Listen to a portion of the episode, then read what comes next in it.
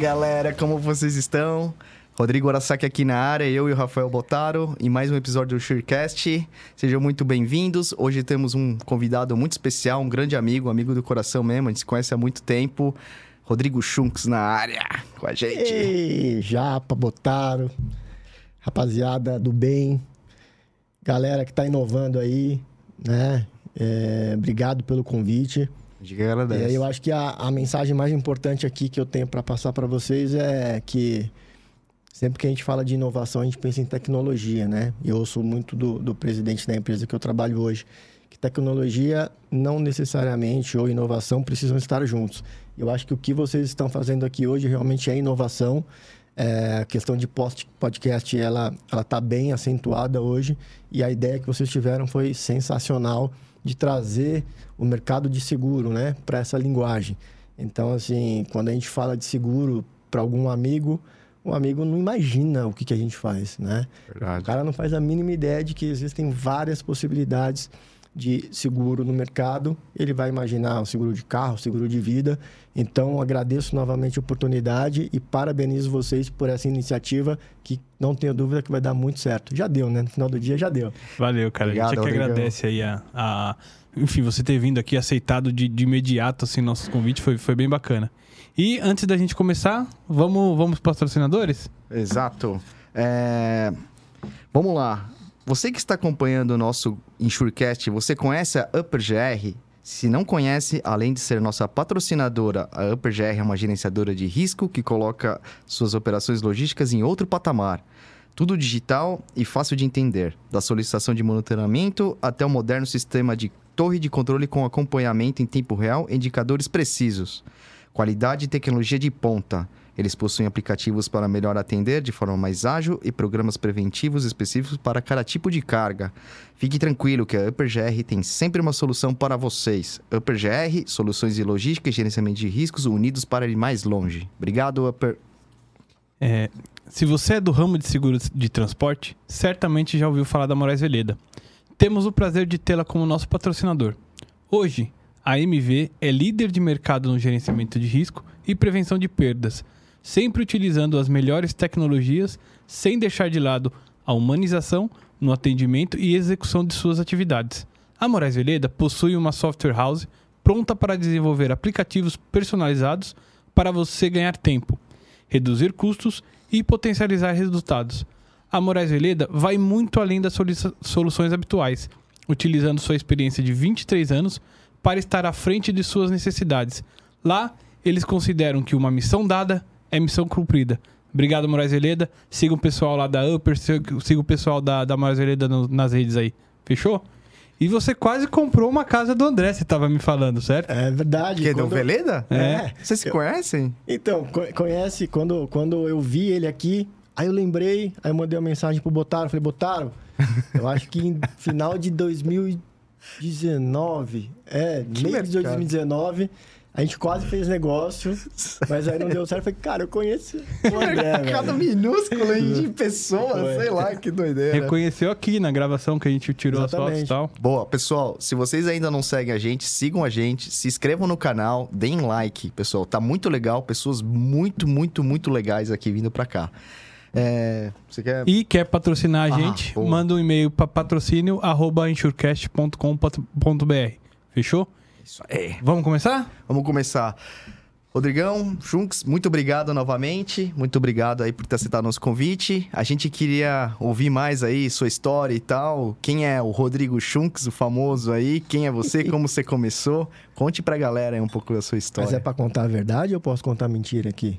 O que, o que é der certo, o que, o que- der curtir, velho. O que der view. O que Dá na polêmica e dá corte, não, então né? Vamos contar, vamos contar a verdade. É, então, assim, pô, a minha, minha história, principalmente com seguro, ela é um pouco diferente, né? É, eu acho que a gente se conhece há bastante tempo, mas talvez vocês não conheçam alguns detalhes. É, com 16 anos, eu sofri um acidente de moto, fraturei a coluna e perdi os movimentos do pescoço para baixo, então não, não tinha mais nada de movimento. Fiz muita fisioterapia, né? Durante três anos, todos os dias eu fazia fisioterapia. E eu fiquei com uma sequela na mão direita. Então, a mão direita, ela não tem o movimento. E eu me auto-intitulei, me apelidei de Nemo. Não foram vocês, não, podem ficar tranquilos, né? Que eu não vou fazer isso com vocês. É, então, o apelido de Nemo aí que a gente se conhece surgiu daí. E em 2005, um primo começou a trabalhar no Itaú, né? E eu perguntei para ele como que ele tinha feito para entrar no Itaú. Comentou comigo que, que tinha feito contato através de uma agência de emprego na época, me deu o telefone e eu liguei para essa agência de emprego. Então, é, na conversa com essa pessoa, ela comentou que não tinha mais vaga, mas que eles estavam fazendo um processo seletivo para deficientes físicos. Uhum. Aí, punta, me deu um estalo, né? Falei, pô, tem um problema aqui na mão, uma deficiência, vou perguntar para ela se funciona. Mandei um laudo e aí é, fez sentido para eles. E eu participei de um processo seletivo do Itaú para portadoras de necessidades especiais. E, por coincidência do destino, Álvaro Igrejas foi o cara que me recrutou e que me colocou na área de seguro garantia. Isso foi em 2005. Então, foi assim que eu comecei a trabalhar e que entrei nesse mundo de seguros, né? Caiu de paraquedas também, né? Como todo Totalmente, mundo. né? Totalmente. Mas, mas na época que você fez esse processo, você sabia que era pra seguro ou você viu o Itaú? Não. Tô fazendo pro Itaú. Era Itaú. Então, existiam ali vários gestores Ah, de várias áreas dentro do conglomerado Uhum, e o Álvaro foi o cara que, que me escolheu, né? entendi. Só que Legal. nesse processo de, de deficiente físico, assim, é, existiam ali muitas limitações, diversas pessoas, cadeirante, cego, surdo. é, e o Nemo tava lá no meio desse processo todo aí. Boa. Então foi assim que, que eu comecei. É, fiquei alguns anos no Itaú. Acho que foi lá que eu conheci o Rodrigo, o famoso Japa. Você entrou quando lá, Japa? Putz, eu entrei em 2007. É, ele É porque tá que eu na sua sempre erro. biografia. Tá na sua biografia. 2007, então. É. Eu acho que eu, eu saí de lá em 2008, no comecinho de 2008. Foi quando eu entrei. Aí saí, fui fazer um intercâmbio, aí voltei. E quando eu voltei, fui para Mafre. Então, passei na Mafre durante quase três anos. Depois de Mafre, eu cheguei a voltar para o Itaú quando tinha havido já a junção Da Unibanco. Verdade. Foi É. quando a gente trabalhou junto, foi Foi essa época. aí que eu conheci o É. Botaro, que já tinha entrado ali para Sempre, turma, sempre né? garantia. Na Mafre também. Garantia, seguro garantia. Sempre trabalhei com garantia. Eu brinco que eu sou igual o Saci Pererê. Se tirar o garantia, eu caio. Esse, esse intercâmbio que você nada. fez foi pra línguas, não teve nada a ver com seguro. Não, foi para línguas, exatamente. Boa. É, não que eu tenha aprendido, não, tá? Mas a intenção era essa. Boa. É, aí fiquei sete meses nessa volta pro Itaú. Foi quando surgiu o convite para eu ir pro Grupo Odebrecht, né? E lá eu trabalhava na corretora cativa do grupo na época. Passei quase oito anos. Depois disso eu fui para Aeon, né? Fiquei dois anos e meio na Aeon. E a partir desde esse janeiro desse ano eu tô no BMG Seguros. Boa, boa, boa. Bom, Rodrigão, é, show de bola, cara. Sua história, assim, é realmente... Eu não conhecia tantos detalhes e tal. Muito, muito legal. Vai chorar não. Você sabe que ele é chora. muito emotivo. Eu, eu sou emotivo pra caralho. Mas, mas show de bola. E vamos lá, tem bastante curiosidade sobre seguro garantia. Como todos sabem, aqui eu sou da área de transporte, de marinha, não, não conheço muita coisa. E meu interesse realmente é, é- é- é participar desse bate-papo e conhecer, né? É, Aprender, né? Sobretudo, aprender também, né? O que, que é o seguro garantia, Rodrigão? Bom, o, o- o seguro garantia ele tem algumas particularidades que ele se torna um pouco diferente do seguro que a gente é habituado a, a falar, né? O primeiro ponto é, é que o seguro garantia existem ali três partes que fazem é, parte integrante da pólice, vamos dizer assim, três pessoas distintas. Então você tem o papel de uma figura que a gente chama de tomador. Tomador é o cara que contrata a pólice Ok. né? Então eu vou lá e compro essa pólice. Eu sou o tomador. Tem o papel do segurado, então é a pessoa que vai receber a indenização. E temos a seguradora. Então a gente tem aqui uma relação tripartite. Qual que é uma grande diferença no seguro garantia? Não há de fato uma transferência de risco para a seguradora. Por quê? Se uma pólice de garantia é executada, então, se a seguradora paga a indenização para o segurado, ela tem o poder de se ressarcir do tomador, de quem contratou a apólice. E para isso existe uma relação contratual entre tomador e seguradora, que é um contrato de contragarantia, como a gente chama. Então, vou trazer aqui um, um exemplo na prática para a Claro. gente entender melhor. Uhum. É, por exemplo, a gente tem ali o, o- governo de um certo estado e que contrata a construtora A para executar uma obra. Uhum. Então, o que, que, ele, que, que o governo pede para a construtora? Ó, construtora, eu quero um seguro garantia que me garanta que no final do contrato a obra será entregue da forma com que a gente estipulou em contrato. A construtora A vai até a seguradora, né? Explica o que, que ela precisa e compra essa apólice de seguro com a seguradora. Então, quem compra a apólice é a construtora, quem paga o prêmio é a construtora, mas o beneficiário dessa apólice é o governo. Tá? Entendi. Se a construtora causar algum problema para o governo, seja de atraso, seja de qualidade de obra, e não reparar isso, a seguradora vai, ou ela faz o trabalho, ou ela paga uma indenização em dinheiro. E se a seguradora paga para o governo, ela vai até a construtora e pede o ressarcimento de todo o prejuízo causado. Por isso que a gente diz que não há transferência de risco, diferentemente talvez de um risco de transporte, de um DNO, onde deu o problema, né, deu o sinistro, seguradora paga e fica com prejuízo. Uhum, uhum. No garantia, não. Ela, a seguradora não fica com prejuízo. Ela vai atrás do tomador para ressarcir tudo, toda a indenização que, que pagar ao segurado. Então, essa é uma grande diferença. Uhum. É, o seguro-garantia, na maioria dos países, ele foi criado e ele é utilizado até hoje para garantir né, contratos, obrigações contratuais, que pode ser entre empresas privadas e públicas ou privadas e privadas. né? tem essas relações. Pode ter uma empresa privada que contrata uma outra empresa privada e tem uma relação contratual entre elas. É, o Brasil ele tem operado de uma forma um pouco diferente. Né? O que, que a gente conseguiu desenvolver aqui no Brasil? Um novo produto, que a gente chama de garantia judicial, é, que foi criada para substituir garantias é, dentro de processos, e aí que podem ser trabalhistas, cíveis, tributários.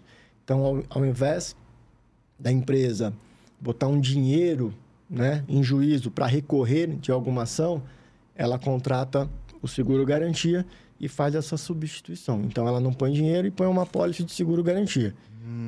Então, foi.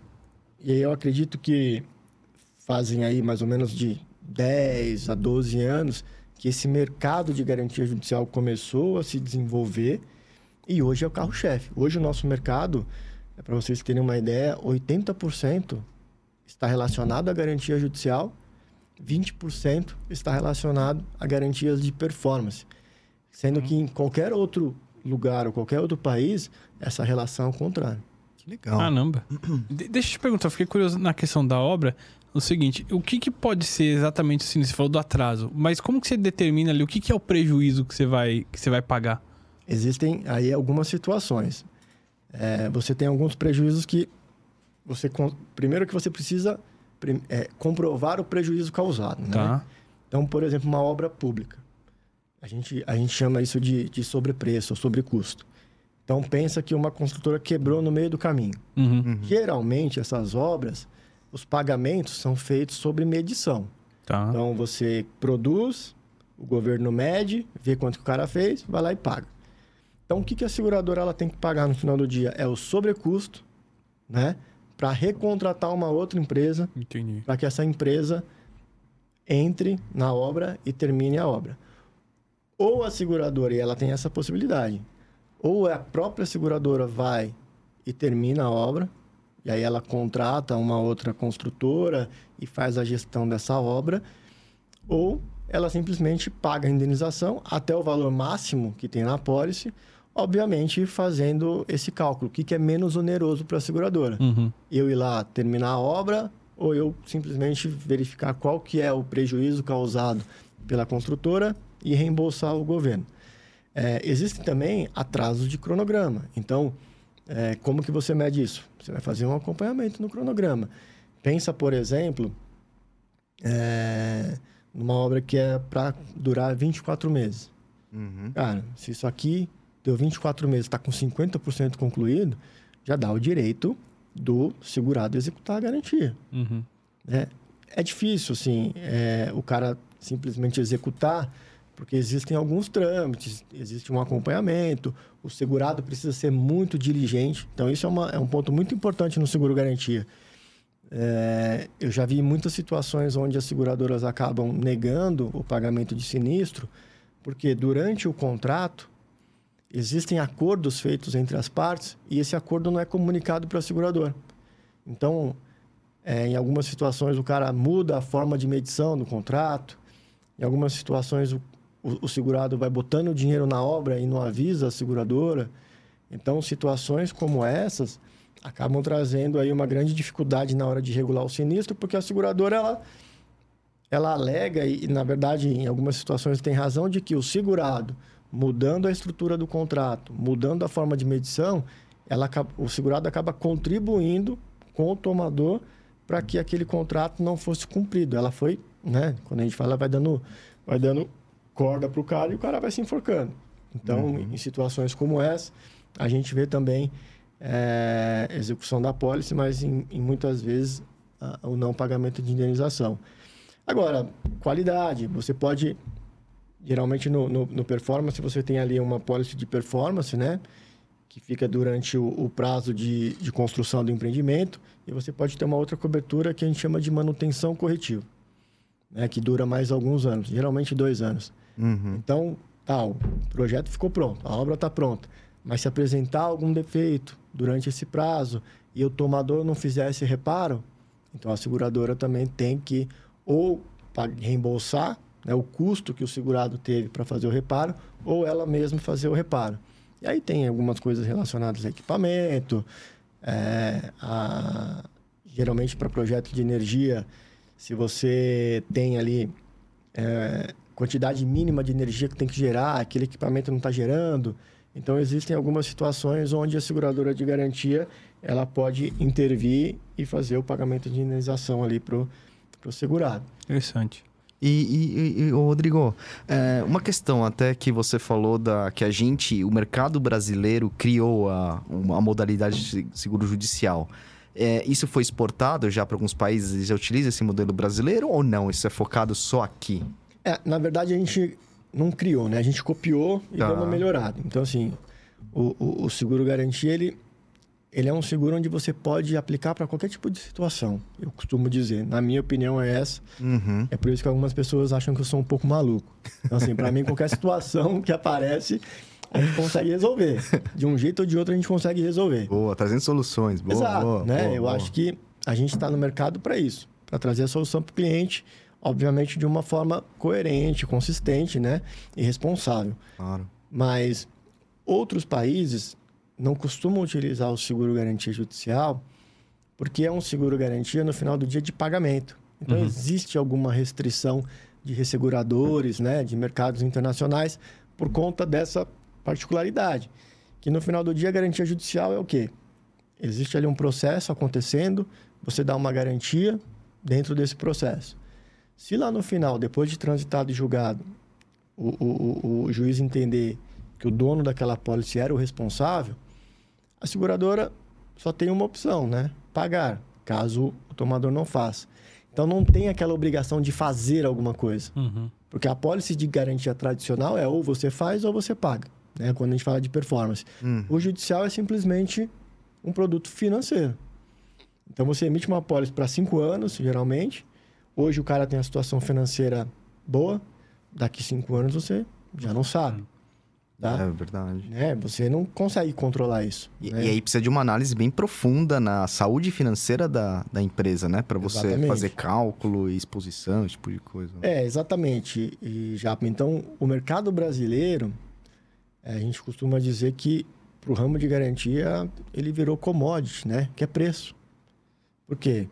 As seguradoras aprovam milhões e milhões de capacidade. Hoje a gente tem mais de 30 seguradoras emitindo seguro garantia no Brasil. Então, qualquer... Mais de 30? Mais de 30. Então, cara, existem seguradoras com 3 bilhões de tratado automático. tá falando aí que de um mercado com mais de 20, 30 bilhões de capacidade. Tem muita gente. A seguradora que entra hoje no mercado, ela já entra com um tratado de 300, 400 milhões de automaticidade. Nossa. Caramba. É. Por quê? Porque é um produto que, né, eu estava até comentando com o Japa antes da gente começar a falar aqui. Quando a gente começou a trabalhar com seguro, cara, o Garantia era um produtinho pequenininho que ficava ali só para atender cliente. No Itaú mesmo, era assim, é, é, tava na carteira, a gente atendia, mas não era foco da empresa trabalhar com garantia.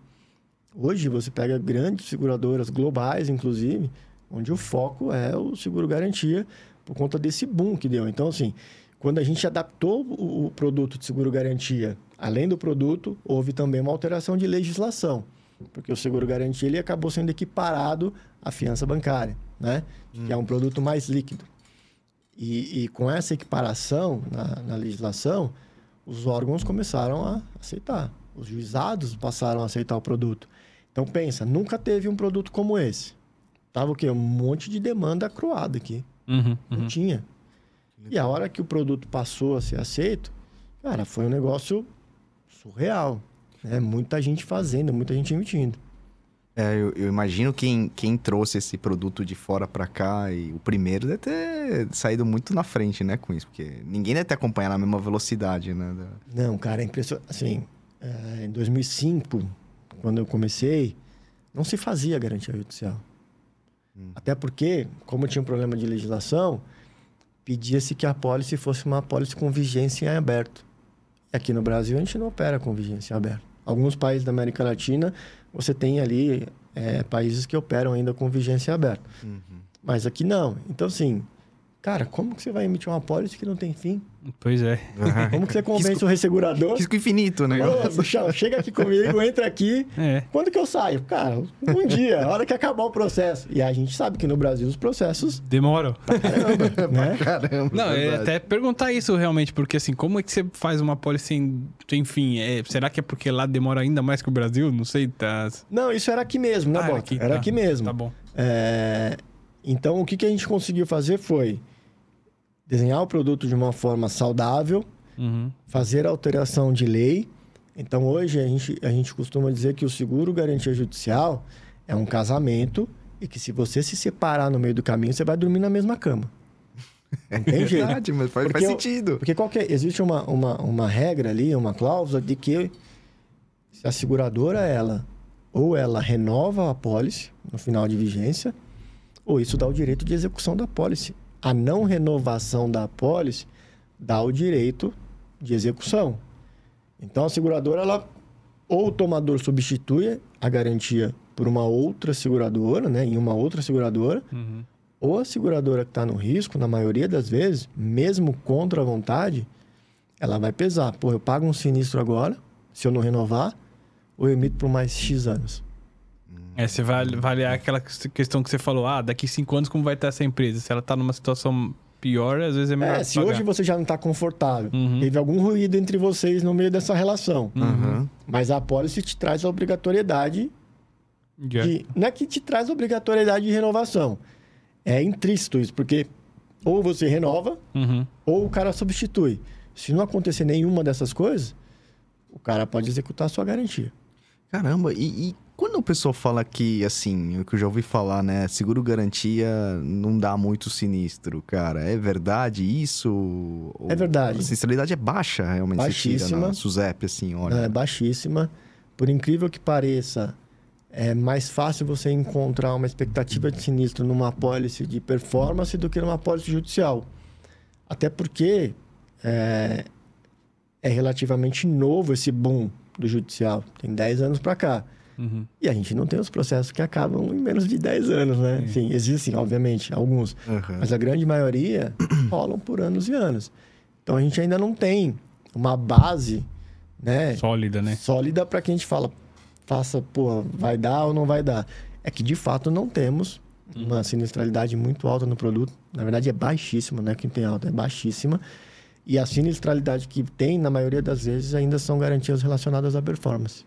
E, e essas 30 seguradoras que, que você comentou, a concorrência é muito forte? Você vê, ah, ah, tem uma que, se, que dispara muito em tamanho, assim, ou é mais equilibrado? Não, a- a gente tem ali. é, o mercado ele, acredito eu que 70, 80% estão com as 10, com 10 seguradoras. Uhum.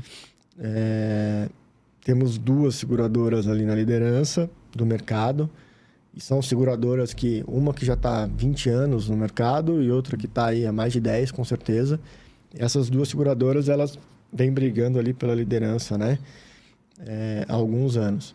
Mas a gente está falando de um mercado hoje de prêmios de 3 bi, 3 bi 200. Caramba, e você falou que lá no começo, quando você entrou, era ninguém dava tanta. Eram três seguradoras, já. era mercado fechado, né? Então, assim, para tudo você dependia do IRB, eram quatro seguradoras, taxa tudo na tarifa. Das Né? quatro, duas devia ser banco ainda. É, você tinha o Itaú que fazia, Bradesco? sei lá. Bradesco fazia, mas aí você tinha as que uma uma Áurea que era antiga, uma Uhum. a, a Swiss Re que na época era a Chubb, a Chubb não era, Era a UBF, UBF. UBF. A Chubb fazia, mas fazia lá fora. Você tinha a J Malucelli, que hoje chama Junto. Então, assim, eram pouquíssimas seguradoras que faziam. Era um produto pequenininho, né? Você tinha pra, a, a J Malucelli sempre fez garantia. Ela começou com garantia. Uhum. Depois teve junção com a Travelers, que deu né, uma, uma ramificada, e- mas depois voltou a, a focar só no garantia. E você tinha os bancos que faziam também para atender cliente. Uhum. Né? Eu- e como é que é a contratação, assim? É por, no caso do judicial, é por processo ou uma empresa, meu, eu tenho mil funcionários aqui que 10 me processam por ano, faz um bolo pra isso aqui. Boa, boa, boa pergunta, Botaro. Como que funciona né, o, o seguro garantia? A base do seguro garantia é a análise de crédito. Tá? Isso para o garantia judicial funciona perfeitamente. Eu já discordo quando a gente fala pra, de garantias de performance e garantias de projetos, que depois eu, eu, eu explico para vocês o porquê que eu discordo. Uhum. É, então, a seguradora, ela, ela faz o que? Ela faz uma análise de crédito daquele cliente e pelo crivo interno, pelos guidelines internos, ela decide até quantos milhões de reais ela quer correr de risco com aquele cliente, né? Então, ok, aprovei o crédito, vamos assinar aqui o contrato de contragarantia, que é aquele documento que rege aqui as regras entre seguradora e tomador, né? Que é o documento que dá o direito da seguradora a reaver qualquer prejuízo que tenha numa execução de apólice. Ok, então, vou dar um exemplo. Ah, para o cliente B, eu aprovei 100 milhões de reais. Então, o cara fica com um limite de crédito aprovado de 100 milhões de reais. E esse cara vai usar conforme demanda, sob demanda. Legal, entendi. Então, ó, sua taxa é tal, né? Uhum. O seu, seu, seu crédito, sua capacidade de crédito é essa. E, e aí que a gente fala que é como. Aí, cara, vira uma loucura. Então você pe- pega assim, hoje, processos trabalhistas, cara, são assim, muitos. É. Muitos.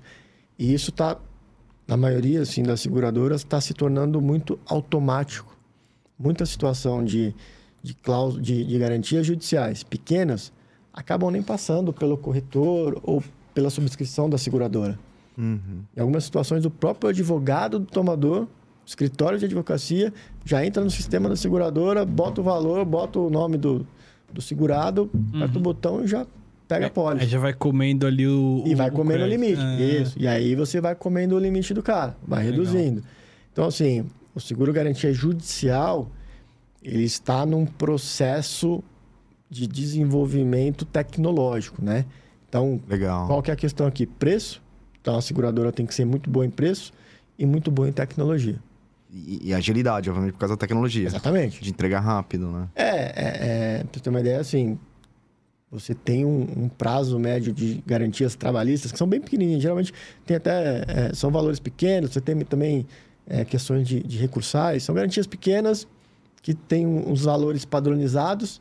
Então é questão de, pô, 30 minutos o cara botar no sistema, apertar o botão e tá com a pólice. Tudo digital. Garantia, né, só funciona digital. Uhum. Uhum. É, então, a- o desenho do seguro garantia é esse: análise de crédito, principalmente para o judicial.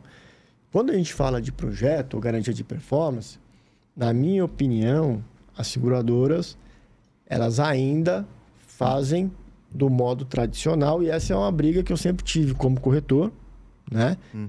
E que agora eu tenho o papel de fomentar também como seguradora. Boa, boa. É, Fala sobre isso. né? Eu acho que isso é muito, muito importante.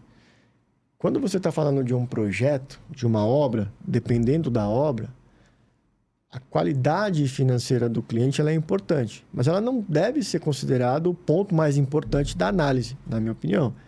Você precisa entender o que, que é o processo, o que, que é o projeto, entender metodologia de medição, entender como que esse cara vai faturar, entender se esse cara tem know-how, quantas vezes esse cara já fez um projeto como esse, né? Porque na maioria das vezes uma obra comum, o, o, o dono da construtora, o dono da empresa, ele trabalha com dinheiro do cliente, porque existe um adiantamento de pagamento, então você tem um fluxo de caixa positivo. Isso quer dizer o quê? Que o cara não precisa tirar dinheiro do caixa da empresa para botar naquela obra para fazer as coisas acontecerem. Uhum. Se o cara não precisa botar dinheiro na obra, por que, que a análise financeira é tão importante? Claro, ela é importante, mas não pode ser, na minha visão, não pode ser a análise mais importante que seja feita. Uhum. Acho que tem que sentido. inverter. Você precisa analisar o cara, know-how, a obra, o que, que é o projeto, onde que é o projeto. Pô, você vai construir uma usina termoelétrica lá no meio do, do Amazonas, não sei. Tá, mas como que vai chegar o insumo para gerar energia? Aí você precisa começar a entender para ver se faz sentido. Análise de crédito, na minha visão, tem que ser secundário quando a gente fala de garantias para projetos ou garantias de obra.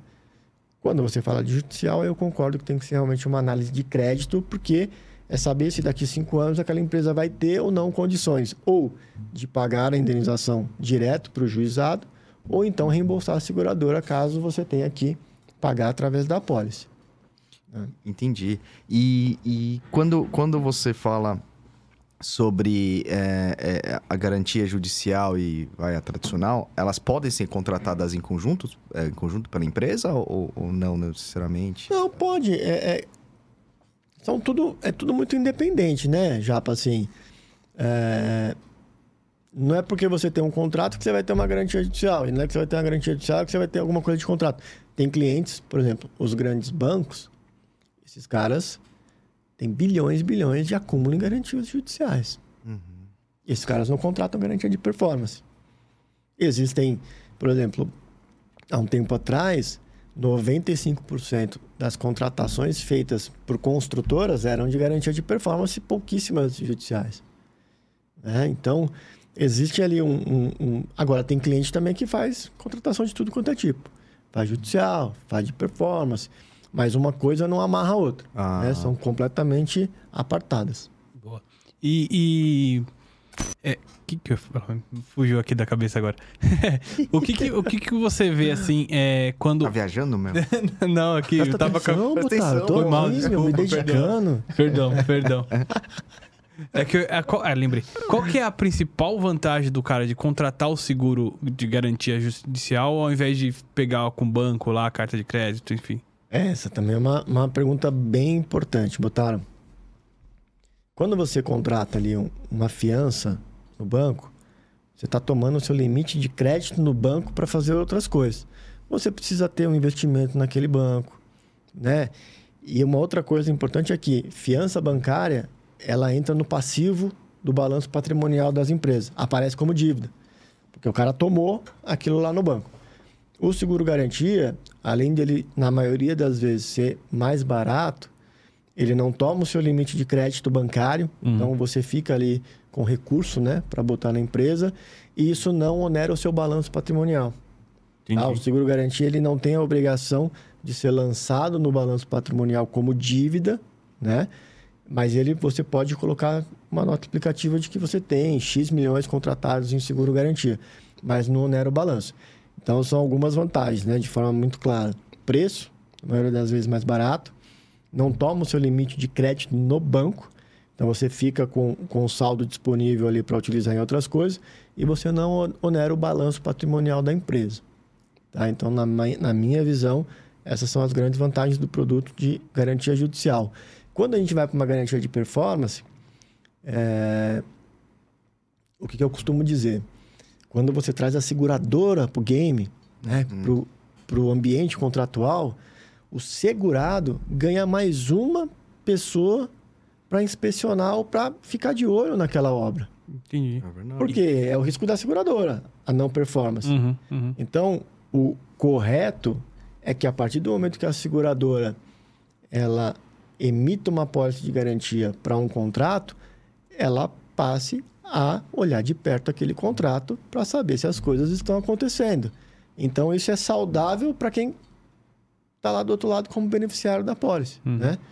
Então, é, essa também, para mim, é é a vantagem do seguro-garantia quando a gente tem ele, além dessas que eu comentei para Uhum. vocês, referente à fiança bancária, essa é uma outra vantagem quando a gente fala em obra, né? Em projetos. E nesse ponto da obra, desculpa, já, é rapidinho. Nesse ponto que você pegou da obra de fazer o de ter mais um fiscal, digamos assim, é, é, é- é mais de prazo de acompanhar cronograma ou chega a ter um engenheiro de risco que vai lá como no engenharia, por exemplo, assim. então. Temos as duas opções. né? Então, vou trazer um exemplo da prática aqui. É, eu ainda estava na corretora. Então, quando eu estava na corretora, a gente contratou uma garantia de performance para uma obra do metrô. Contratamos. O que, que a seguradora que aceitou esse risco, o que, ela fez? Ela tinha ali uma área de gerenciamento de risco, mas ela contratou uma outra empresa especialista nisso para que, junto com a seguradora, fizesse todo o acompanhamento. E, e aqui foi um trabalho inovador, na minha visão, que eu não, nunca tinha visto, com quase 17 anos de garantia. O relatório apresentado pela seguradora com a ajuda dessa empresa trazia ali diversos pontos de atenção, mas não para criticar Uhum. o que foi feito, Uhum. né? Ou o que estava sendo feito pela, pela construtora, mas para alertar, dizendo, ó, segundo os nossos estudos, ou segundo casos semelhantes, isso aqui pode ter problema, isso aqui, se você fizer isso, você melhora, isso aqui... se acon- Então, o que, que eu costumo dizer é que o seguro-garantia, ele agregava valor antigamente, né? Vou contar um, um caso que eu sempre conto que eu acho bastante importante. Hum. E com a questão do judicial, ele virou commodity e é só preço. Quando você traz isso para uma obra, você está agregando valor de novo para todo mundo. Sim, Né? claro. É, tem um caso interessante aqui que eu participei, onde eu fui contratar uma apólice fora do Brasil, uma apólice de, de garantia para um projeto muito grande fora do Brasil. E a gente foi para uma seguradora global. A gente apresentou o contrato para o underwriting dessa seguradora global. Esse cara olhou o contrato e apontou uma cláusula. Ó, essa cláusula aqui eu já vi dar problema em dois ou três contratos. Eu, no lugar de vocês, tentaria alterar essa cláusula. A empresa, na época, optou por não alterar a cláusula. né? O tomador, na época, achou que não de- deveria alterar essa cláusula. Três anos depois, deu sinistro. Qual foi a cláusula que deu sinistro? Bem aqui. A cláusula que o underwriting tinha informado. Uhum. Então, o, qual que é o... Acho que a gente aqui, mercado segurador, tem o, o, o papel fundamental de agregar valor na operação dos nossos clientes. Importante, cara. Né? Verdade. Então, isso para mim é, é, é muito importante. E o seguro garantia ele tem muito disso, tem muita oportunidade de agregar valor e fomentar negócio. Né? O seguro garantia com órgãos públicos ele acaba sendo obrigatório. Então, ou você dá um seguro garantia, ou você dá uma fiança bancária, ou algum outro tipo de garantia que né, seja aceito. Então, o cara, para participar de uma licitação, se não der uma garantia, ele não participa. Ah, ele, mas ele é regulatório por conta disso? Ou a, a, a SUSEP meio que também ela regu- que regula, exige Não, a SUSEP regula, mas existe uma legislação para licitações, né? que Que exige? exige que, para você participar da licitação, você apresente uma garantia. Uma garantia de que aquela proposta que você fez, se você for o vencedor, você vai honrar com a proposta. Então, é uma garantia para você participar da licitação. É obrigatório. Pode ser através de seguro, de fiança, de, de títulos de dívida pública, tem algumas situações. Se você ganha a licitação, aí você precisa entregar a garantia de performance. Ou seja, a garantia de que você vai cumprir o contrato. Ah, E é obrigatório também. Entendi, Então, assim, o cara não tem para onde correr. entendi. O cara precisa entregar a garantia. É, e isso vai muito de encontro com o que você falou também há pouco tempo atrás, né? É, entraram muitas seguradoras aí é, vendo isso e, consequentemente, é, os preços caíram. Mas as seguradoras que entraram é porque o resultado é bom, não é? É, é baixo, então vê um... Vê um, um- É muito bom. o pessoal vê assim, assim, na minha visão, na seguradora, vê assim, pô, eu tenho uma puta oportunidade boa aqui, eu tenho uns... Eu tenho um transporte que tem uma sinistralidade alta, por exemplo, né? Exato. Pô, e tem um garantia. Eu quero botar isso no meu portfólio. Manda o né? jato pra ir embora e contrata o Chux. Cara, porra, mas não tem nada a ver, cara. Vamos ampliar o garantia. O Japa aumenta a estatística do desempregado. Basicamente isso, né? Mas eu acho que esse foi o movimento, não é? Também, não? Ou só porque abriu o mercado depois do IRB? Não, foi. Não, assim, a abertura de mercado ajudou muito, com certeza, né? Você ficava na mão do IRB. é, E para mim, qualquer situação onde você só tem uma opção é ruim. Para qualquer coisa. E no se- seguro não seria diferente. É, mas aí vem a abertura de mercado, poxa, melhorou bastante. Aí vem é, a oficialização do produto de garantia judicial, onde teve um boom muito grande, né? Legislação acompanhou, então houve um movimento do mercado segurador para que a legislação também fosse adaptada para que o seguro fosse aceito. Então, assim, aconteceram muitas coisas no mercado que brilharam os olhos, né? Dos seguradores, das seguradoras. E a baixa sinistralidade, É, né? imaginem isso. Lá atrás, a, a- assim, a, a taxa de garantia judicial era uma taxa muito mais alta do que é hoje, claro. Por quê? Porque hoje é, você acaba tendo muito foco no produto, muita gente entrando, muita gente precisando remunerar contrato de resseguro, né? Porque a seguradora que entra agora, queira ou não, tem um monte de custo operacional, tem o custo com o contrato de resseguro. Então, obviamente, é natural que você comece a ter redução nas taxas. Né? É, e, junto a isso, entrando um pouquinho já na nossa questão de, de pandemia, Boa, boa. né? Você saber- pega. Você falou de muita obra, né? Dessas partes de garantia aí, de, de- da parte que toca a parte de obra, de entrega e tal, né? Isso deve ter afetado ou não afetou? Então, obra, obra a gente está assim. O Brasil, ele realmente é. Está muito deficitário em investimento. Né? Desde Olimpíada, Copa do Mundo, o nível de investimento no Brasil caiu bastante. né? Se você pegar os índices. Essa, só te cortando rapidinho. Essa questão da- das obras de Copa do Mundo foi um boom também, né? Pro Garantia. Arrebentou. Ah, Arrebentou, porque era obra para tudo quanto é lado. é. Era obra para tudo quanto é lado, é, projetos muito grandes. Né? Quantos estádios não foram feitos? Pois é. A Copa. Pois é. Quantas obras de VLT É, né, que foram tudo feitas ligado. em alguns países, alguns, alguns estados. É, então, assim, teve um boom, só que, né, depois de tudo que aconteceu, que a gente acompanhou de Lava Jato, primeiro, investidor fica com muito receio de botar dinheiro aqui no Brasil. A gente não consegue tocar o tanto de obra que a gente precisa fazer só com, com dinheiro local, com dinheiro Brasil. A gente precisa atrair investidor internacional. Só que hoje, com essa, né, não vou falar bagunça, mas com essa indecisão, com esse problema político que a gente tem, o cara fica com medo de botar dinheiro aqui no Brasil. Você não sabe, né? Uhum. As coisas vão acontecer. Então as obras deram uma, uma parada. E não é por conta de pandemia. Já realmente já está parado ali desde 2016, 2017, que o nível de investimento caiu bastante. Não, e muitas corretoras, oh, desculpa, construtoras foram afetadas na, na Lava Jato e, consequentemente, foram. Como, como posso dizer, mas as, as seguradoras, principalmente internacionais, ficaram um pé atrás ali pra... Não, todas as seguradoras. Na época de Lava Jato, é, todas as seguradoras ficaram preocupadas, porque era maior. Tirando os grandes bancos com as garantias judiciais, as maiores exposições eram das grandes construtoras. É. Uhum. Você não sabia o que ia acontecer, né? Porque um monte de obra acontecendo, exposição lá no talo. E Lava Jato é uma coisa inédita. Né? A gente É. nunca viu algo parecido aqui no Brasil, por exemplo. Uhum. Então, seguradora interna... seguradora global, no dia seguinte, tirou o pé 100%. Chegou a cancelar a pólice, ó. pum. Não se cancela a pólice É. de seguro-garantia. Ah. Isso é importante, hein?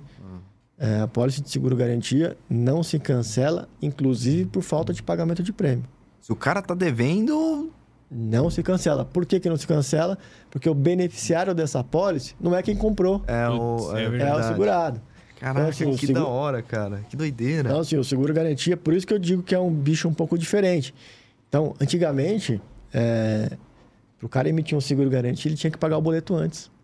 Você não recebia a pólice. E era, a pólice antes era tudo na mão, né? Você Aham. assinava, reconhecia a firma, mandava pro cartório. Então, antigamente, por conta desse problema de não cancelamento, eh, as seguradoras exigiam que o cara pagasse o boleto. Então, a gente fazia a pólice, gerava o boleto, o cara pagava o boleto, só depois você entregava a pólice. Caraca, Caraca. E, e a inadimplência é alta por conta disso ou não? Não, é baixa. Assim, é, existe, lógico que existe. Aham. Mas ela acaba não, não, não sendo muito alta, por quê? Porque o cara que emite muito seguro-garantia, ele precisa daquilo. É, ele acaba entrando no giro da empresa, o seguro-garantia. Então, se ele deixa de pagar um boleto aqui, você, pô, não emito mais. Ou você paga o boleto, eu não emito mais. Boa. Né? E no Obra, é normal vocês intercambiarem informação com o pessoal de engenharia, por exemplo, seguro de engenharia, ou, ou não necessariamente? É, é comum, é, independente do lado que você está jogando, tanto de seguradora quanto da corretora. Uhum. É, obviamente, se a seguradora tiver né, ali uma área especializada nisso. É, se for uma monoline, você vai ter mais dificuldade. Uhum. Mas é, é sempre muito bom, e eu costumo dizer assim, quando a gente fala de seguro-garantia para obra, é a porta de entrada para o projeto, para todo mundo. Uhum. Para a seguradora ou para o corretor. Porque o início, o, o- o seguro-garantia é o início de tudo. Então, é aquilo que eu te falei já. O cara vai participar da licitação, ele vai emitir uma pólice de seguro-garantia. Mas se ele ganhar, cara, é um monte de, de possibilidade ali. É o performance, é o operacional, é o engenharia, é depois, sei lá, o, RC. o RC. Pô, tem um monte de coisa. Então, qual que é o se- segredo aqui? Não, não é segredo, mas o que, que eu acho que é o melhor a se fazer? É você se inserir nesse processo desde sua concepção. Para você não dar chance, isso se você for corretora ou se você for seguradora, independente. Cross-selling, né? Exato. Então, cara, você que é corretor, você conhece um cliente que vai estudar um projeto de rodovia lá em Manaus. Gruda nesse cara e já começa a dar o, o suporte. Cara, o que, que você está estudando? Manda para mim. Deixa eu chamar minha área aqui. Cara, ó, o cara está estudando isso aqui. O que, que a gente pode mitigar para ele? O que, que a gente já viu em obra diferente para ele fazer aqui? E a seguradora, a mesma coisa. A seguradora cola no corretor, faz aí a parceria com alguns corretores. Por quê? Porque se você está desde o início do processo, o cara não tem motivação nenhuma para fazer uma concorrência de mercado. Ou só para ficar barganhando o preço. Porque você volta a agregar valor para aquele cara. Né? Então, pô, você pega ali. é, é, quando eu trabalhei ali na, na seguradora, na corretora cativa, né? Do Grupo Odebrecht. Ali tinha ali uma divisão de tarefas que quando uma- um, um- um diretor de contrato tinha é, estudado ou começou a estudar um projeto, ele já chamava todo mundo. Porra, vem você aqui que entende disso, vem você aqui que entende disso, vem você aqui que entende disso. Isso Da dentro hora. da corretora. Então, Da você montava ali um, um business plan pro cara, mitigando todo o risco e informando para ele todo tipo de seguro ou tudo que ele poderia transferir para a seguradora, né? Porque no final do dia você precisa também resguardar o capital do acionista. Uhum. E esse é um papel que eu acho que todas as corretoras precisam fazer e, obviamente, seguradora acompanhar. É aqui que a gente vai fazer a diferença para o mercado. Se a gente for só emissor de papel, apertar botão, emitir a pólice, a gente não vai fazer diferença nenhuma. É, vai ficar igual a gente tava falando do transporte, vai ficar brigando por preço só, né? É o que acontece no judicial.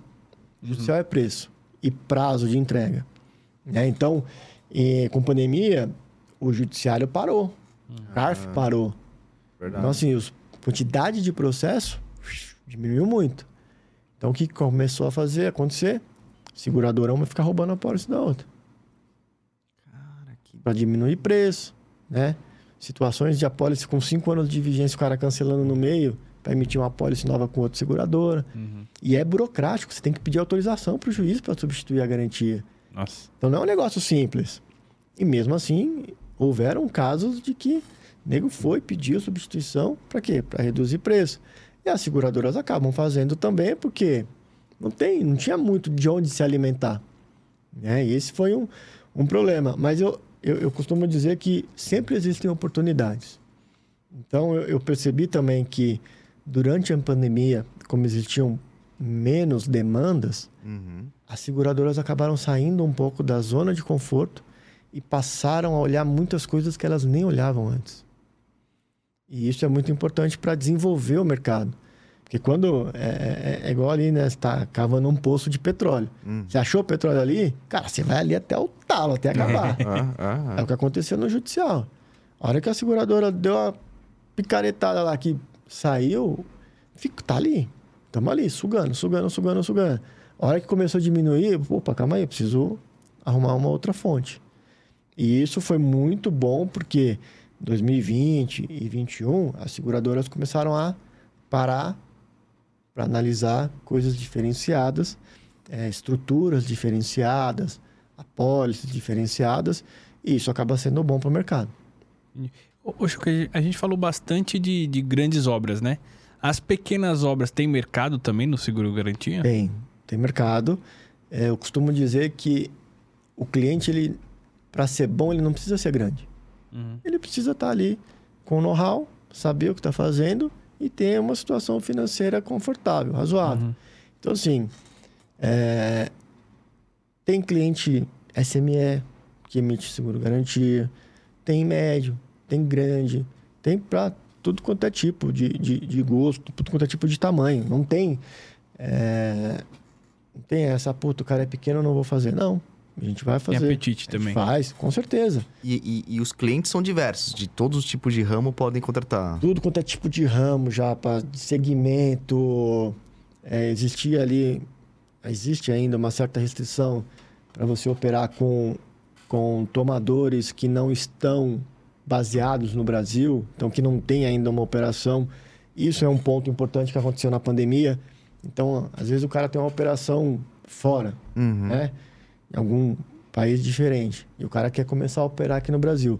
Antigamente você não conseguia emitir nada para esse cara se não fosse através das seguradoras globais. Né? No relacionamento do cara lá fora, Uhum. juntava ali, emitia ali uma apólice lá fora e fazia um front aqui no Brasil.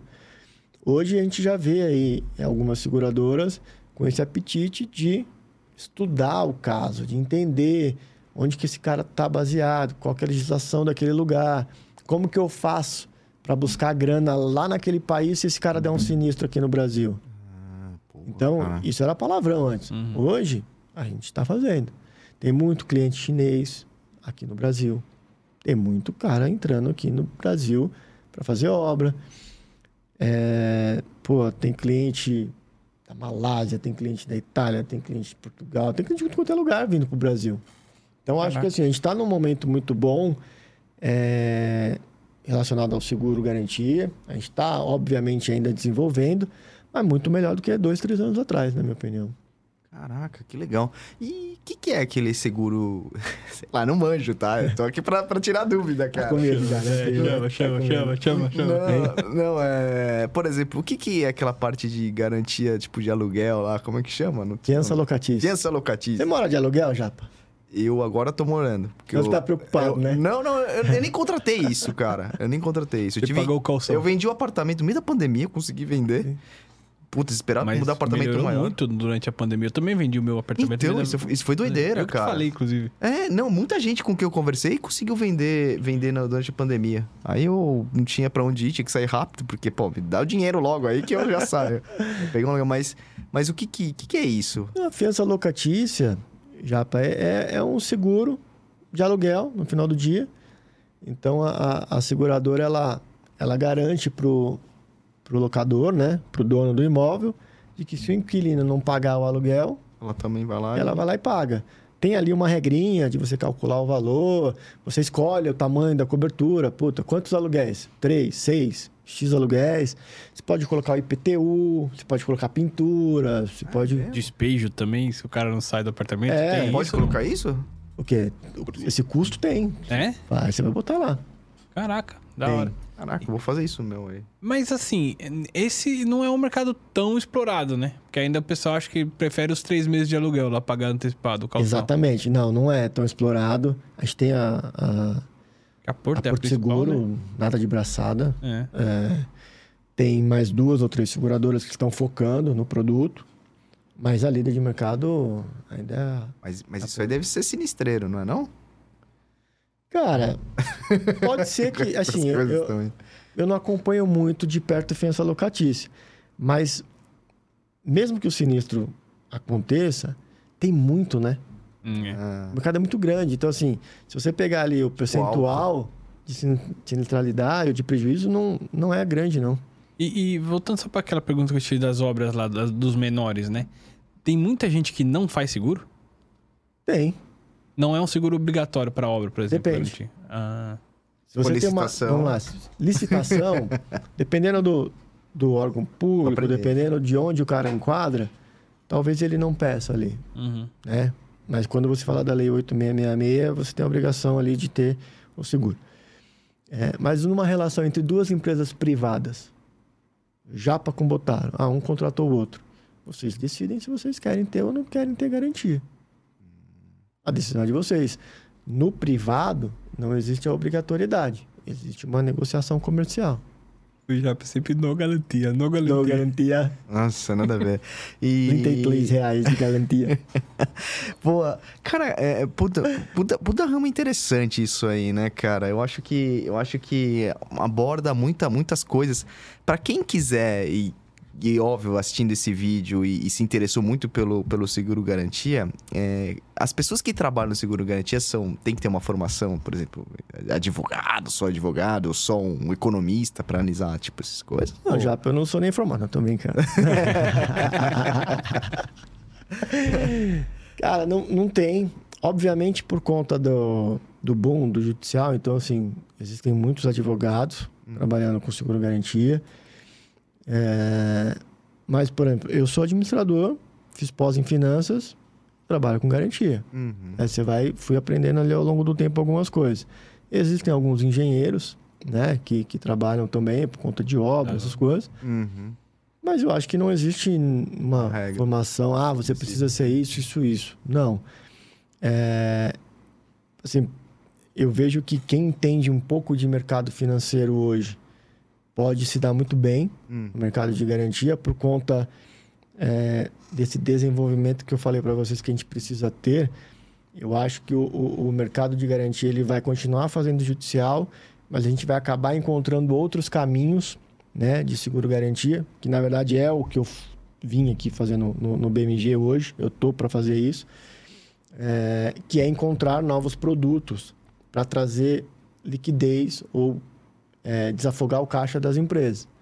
Então, é muito produto relacionado ao mercado financeiro, ao financiamento, a debenture, uhum. ao, num processo de M&A, ao invés do cara deixar o dinheiro preso, vamos substituir essa conta escrow por um seguro garantia. Então, assim, é, por isso que eu digo para vocês, o seguro garantia se enquadra em qualquer situação. Você consegue moldar ele para trazer um conforto para alguém de alguma forma você consegue. E nessa análise, assim, de um cliente grande, assim, vocês chegam a fazer o tipo de, ah, pô, esse cara já tem seguro garantia contratado por judicial, já tem para isso. É, tem demais aqui, sabe? Pro cara não ter é, é, muita garantia em diversas seguradoras diferentes, enfim. Isso vai muito na análise do acúmulo de. ou do, da análise de crédito, né? Uhum. Lembra que lá na análise de crédito você estipula qual que é o máximo de risco que você quer correr com aquele cara. Uhum, uhum. Ah, eu quero correr 100 milhões de reais de risco com esse cara. Até 100 milhões, ele pode utilizar. Ah, inclusive para problemas diferentes, digamos assim? Exatamente, para ah, qualquer modalidade. Entendi, entendi. Não é só para um só, entendi. não é só para processo, por exemplo. É uma capacidade ali onde Geral. ele vai utilizando e vai, pô, entendi. pode ser judicial, pode ser performance.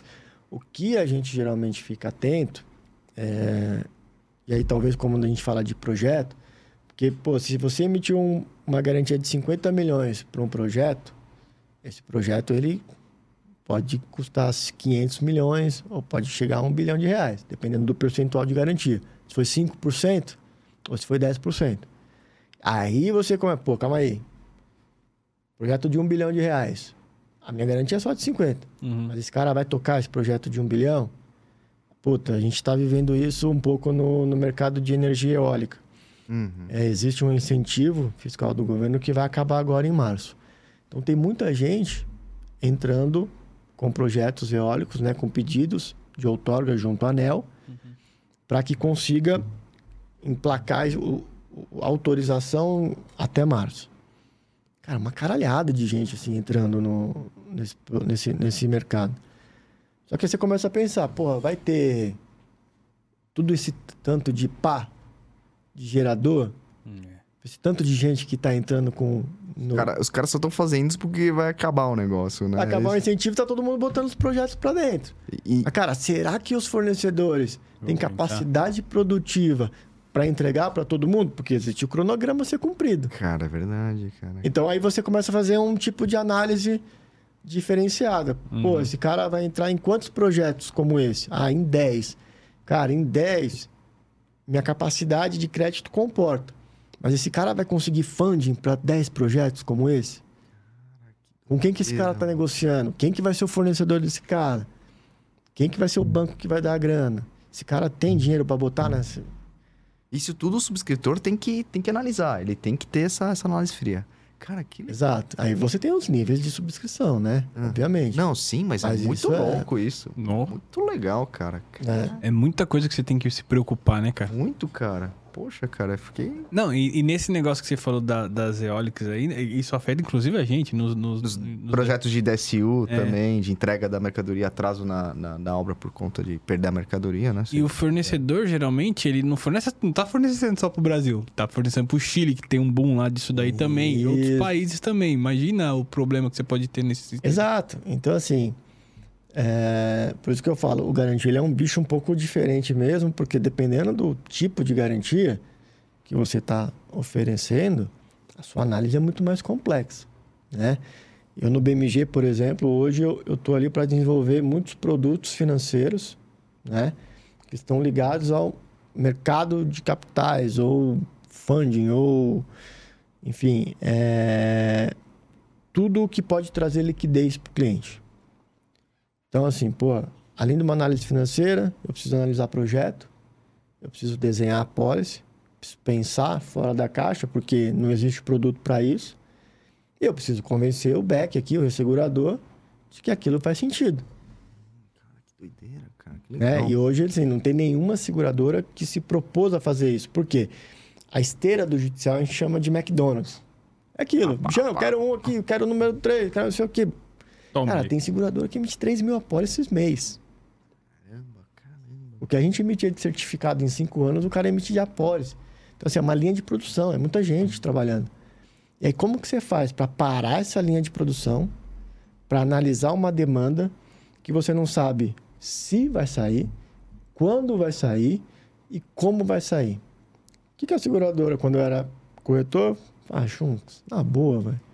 Saca essa merda pra lá, deixa eu emitir judicial aqui que eu tô ganhando dinheiro pra cacete. Meu, sai com suas ideias malucas daqui, velho. Dá preguiça até de te ouvir. É. E, e- e deixa eu aproveitar e perguntando isso. Quando você fala em desenvolver produtos e soluções, você precisa submeter um clausulado assim para aprovação ou não? Ele é- dá mais liberdade? Não, eu tenho liberdade, né? Existe aí circular mudando, onde eu vou ter mais liberdade ainda. Mas o garantia a gente acaba fazendo, acabava fazendo os ajustes nas particulares, né? Aham. Então você mantém geral, mantém especial e faz um ajuste na cláusula particular. E aí o céu é o limite. O que, que você só não pode restringir cobertura para o segurado? É, regra é, a que regra- todo mundo aqui sabe. É. Ah. O resto, cara, é... tem, tem demanda, para você ter uma ideia, que eu fiquei dois anos negociando com uma seguradora, dois, Caramba. não saiu. Aí entrou uma outra seguradora, que inclusive é o BMG, negociei mais um ano e dois meses para emitir uma pólice. Então eu fiquei três anos e dois meses negociando aquela pólice, clausulado, cobertura, ia para lá, ia para cá, tinha banco envolvido, voltava, tinha banco de fomento envolvido. E depois de três anos o negócio saiu. Como que uma seguradora que está na esteira aqui, ó, do judicial, do dia a dia, você acha que o cara vai parar para olhar um negócio desse? Vai nada. Porra nenhuma. Vai nada. E tá, e tá entrando, né, meu? Tá entrando, por que, que você Entrando, vai. O cara tá aqui, ó. Tá igual o Pat- o Pato Donos, aqui, o tio Patinhas. É. Ganhando dinheiro. É o mesmo Ah, mas- profissional que custa a mesma coisa, que ali tentando dinheiro aqui vai demorar e tal, É não sei o que, enfim. Ah, mas você tem o desafio, o seu É desafio. mais gostoso. Desafio pessoal, é, de pegar um negócio É. complexo e, se- e desenvolver ele. Você na E- pessoa e- física. Isso. Mas vai falar lá pro acionista o que, que ele prefere. ah, ah. Pegar o, o, o Japa e o Botaro pra gastar X horas trabalhando para não dar um real de receita, enquanto ele poderia trabalhar 10 minutos e ter dado 10 milhões de prêmio. É, é. Mas também depende, né? Depois depende de uma tacada. Depois se acerta isso aí, desse o prêmio de repente deve ser. Depende, é estou te falando. Tem, obra, Violento, tem né? obra do metrô aí que, dependendo, do- né? Que vai dar prêmio de É, 60 a 70 pau de prêmio. E, e esses acidentes que acabam afetando a. Como fala? O cumprimento do, do cronograma. Gera problema no garantia também? Gera, desde que não haja um aditivo contratual prorrogando o prazo, né?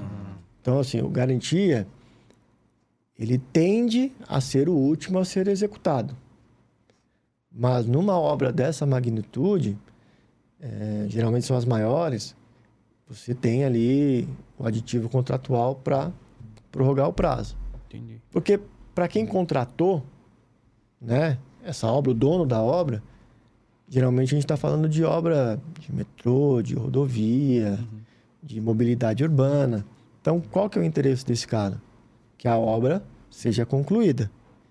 Se esse cara simplesmente executa a garantia, a demora em ter alguém para substituir, para refazer, puta, é maior. Talvez esse cara tenha mais vantagem prorrogando o contrato.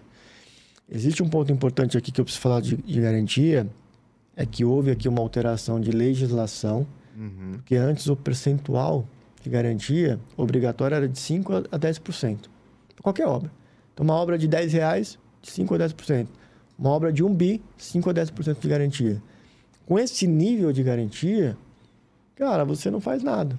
Você receber 5% eh, de garantia de uma obra de 3 bilhões de reais, a indenização não vai te ajudar com muita coisa. É verdade. Então, existe aí uma nova legislação de que para obras acima de 200 milhões, a garantia ela pode chegar até 30%, aí já fica mais encorpada, e você tem ali a figura do step-in por conta da seguradora. Então, a seguradora ela tem ali já um compromisso muito maior naquela obra, ela vira sócio do negócio Sim. né? Então, ela tem que acompanhar, ela tem que estar Exato. junto. Ela vai, então vai ter uma mudança de mercado aqui, na minha opinião, de ter ali mais seguradoras montando uma área de gerenciamento de risco voltadas para a obra, porque hoje seguradora não, não tem esse departamento, a não ser as globais, Uhum. né? Sim. É, no BMG a gente fez isso, então a gente tem uma pessoa lá só para gerenciamento de risco Legal. que contrata, né? eh, Os terceiros, dependendo do que é. Uhum. É, então, isso é muito importante. Tem obra ali de 20 bilhões de reais que eu vi nascer e acabar, e morrer. Sem nenhuma inspeção do mercado de garantia. Nossa. Aí você fala, pô, gente, é muito arriscado, né? Aham. No meio do percurso você tem um problema. Ah. Então, acho que isso não vai mais acontecer. Você vai ter ali um, uma- um seguro garantia mais robusto, com a seguradora voltando a fazer parte integrante do processo e de estar ali fazendo o papel de fiscalizar, de acompanhar. E quem ganha é a gente, como pessoa física aqui, né? Como Uhum. população, que você vai ter Tudo? obra acabada no tempo, Tudo. com preço justo, com preço devido. Perfeito. E, e Chunks, é, até a última pergunta que eu- ele vai, vai surgindo mais dúvida. Cara, é muito. Não, garantia interessante pra É caramba. demais, Eu cara. nunca entrei tão profundo assim pra entender né, a fundo, assim, cara. Legal pra caramba. Muito com seguro ou não? Hoje em dia, a capacidade das seguradoras é muito grande. Então, o que o seguro ele existe, Uhum. mas eu vejo que em duas situações. Quando você não quer assumir 100% do risco, você não está 100% confortável, você fala, calma aí. Deixa eu arrumar um cara aqui, pra, mais Uma um maluco para entrar aqui." comigo aqui, né? Pra gente dar uma rachada nisso daqui. Boa. Porque se o risco é bom, o cara vai fazer sozinho. Ah. não quer dividir. Tá, tá, tá faltando um negócio, o cara não quer dividir. O cara quer fazer tudo sozinho. Uhum. Ou quando o cara já tá muito tomado com aquele cliente, já usou muita capacidade ele não tem muita. E aí ele vai buscar outros parceiros para compor. Uhum. Mas é super normal fazer com seguro. é, essas apólices de metrô, por exemplo, todas com conseguro. Pô. Né? Você está falando de, de apólice de 800 milhões de reais de limite, outras de 700. Então, assim, uma obra de 8 bilhões de reais, a seguradora matar 100% no peito, assim, às vezes o cara nem quer. O cara quer dar uma dividida aí. É muito, muito, muita exposição. É. Boa. E, e já hoje de manhã eu mandei uma mensagem pro Chunks, né? E aí, tudo certo lá hoje? Tudo. Eu só não sei o que eu vou falar. A gente já passou de uma hora. Cara, pass- No, Já passou em um segundo. aqui? Passou de uma hora em um segundo lá. Uma hora e dez. Caraca. Não, é porque assim, é, o, o garantia é, um bicho diferente, meu. Aí você começa a falar e, e vai, É. mas tem muita coisa ainda para falar. Eu acho que é um produto que tomou notoriedade, né? Que agora passou a ser importante para corretor, para seguradora, o próprio ressegurador. E tem o papel ali, junto com os outros ramos do seguro, de trazer conforto, né? É. Para as empresas. A gente tem que trazer segurança. É. É, e o Garantia faz o seu papel ali, com certeza. E uma coisa que é interessante, que a gente tem falado com muitas pessoas aqui no Surecast, é, assim, é, o- as pessoas entusiastas dessa parte de seguro, né? Quem, quem tá, gosta realmente É. faz, entende, vai a fundo e, e realmente gosta, eu- né? Eu É amo isso. muito esse mercado. Eu- e a gente vê É. pelo, pelo Shunks que, cara, o quanto que ele domina, o quanto que ele adora isso, É né? isso, é isso. É muito louco isso, isso é muito legal, cara. Qu- Quando a gente entra e gosta, meu, vai embora. Vai a gente, embora. O assunto flui. Ah, né? é. É muito gostoso, gente. Ok, É, a gente, é. pô, a gente faz um negócio muito diferente, É. né? O cara se forma em engenharia, vai ser engenheiro, na maioria das vezes. Aqui eu acho que a gente tem tudo formação diferente. É, é trabalha verdade. com, com, com um segmento que faz a, ele faz as coisas girarem. Economia. Não tem, não tem economia sem seguro. Não Pois tem, não tem Entendeu? mesmo. Não funciona. É verdade. Como que vai chegar uma pá de eólica de fora se não tem o seguro de transporte? Não sei. Pois é. É, Quem é, que vai ter o conforto? E toda a prestação de serviço que o seguro Tudo. traz também. Traz né? em volta, é. é. Toda a segurança. O seguro, na verdade, ele realmente traz a segurança para todo É, mundo. pro É, processo. É, É, é, isso aí. exato, né? exato. Esse é um ponto importante. Porra, cara, sensacional esse bate-papo aqui, cara. Curti bastante. Eu também. Muito bom, Rodrigão. Caramba, cara. Que, que aula, cara. Que aula. É isso. Espero que vocês também tenham gostado, visto aí. Foi uma super aula. E obrigado, cara. É, obrigado, obrigado por ter mesmo. aceitado, por ter vindo aí. Pô, E é isso, pô. A- Aceitei até para me juntar aos amigos, né? Acho que há alguns anos a gente não se via É, presencialmente. verdade, cara. Verdade. Verdade. E está aí disponível porque é aquilo que o, que o Toy trouxe. O Toy não, né? É Rodrigo, não posso falar Toy. Desculpa aí, depois você corta essa parte. Essa, mãe, essa vai ser o que a gente vai botar pra Hein? anunciar o vídeo. Ó, depois você corta essa parte aí que eu, a gente combinou que para não de falar sobre falar. isso, pô. Na hora que cortar, eu vou começar a contar as histórias. É. Eu nem lembro mais o que eu ia falar agora. É, a gente foi pra.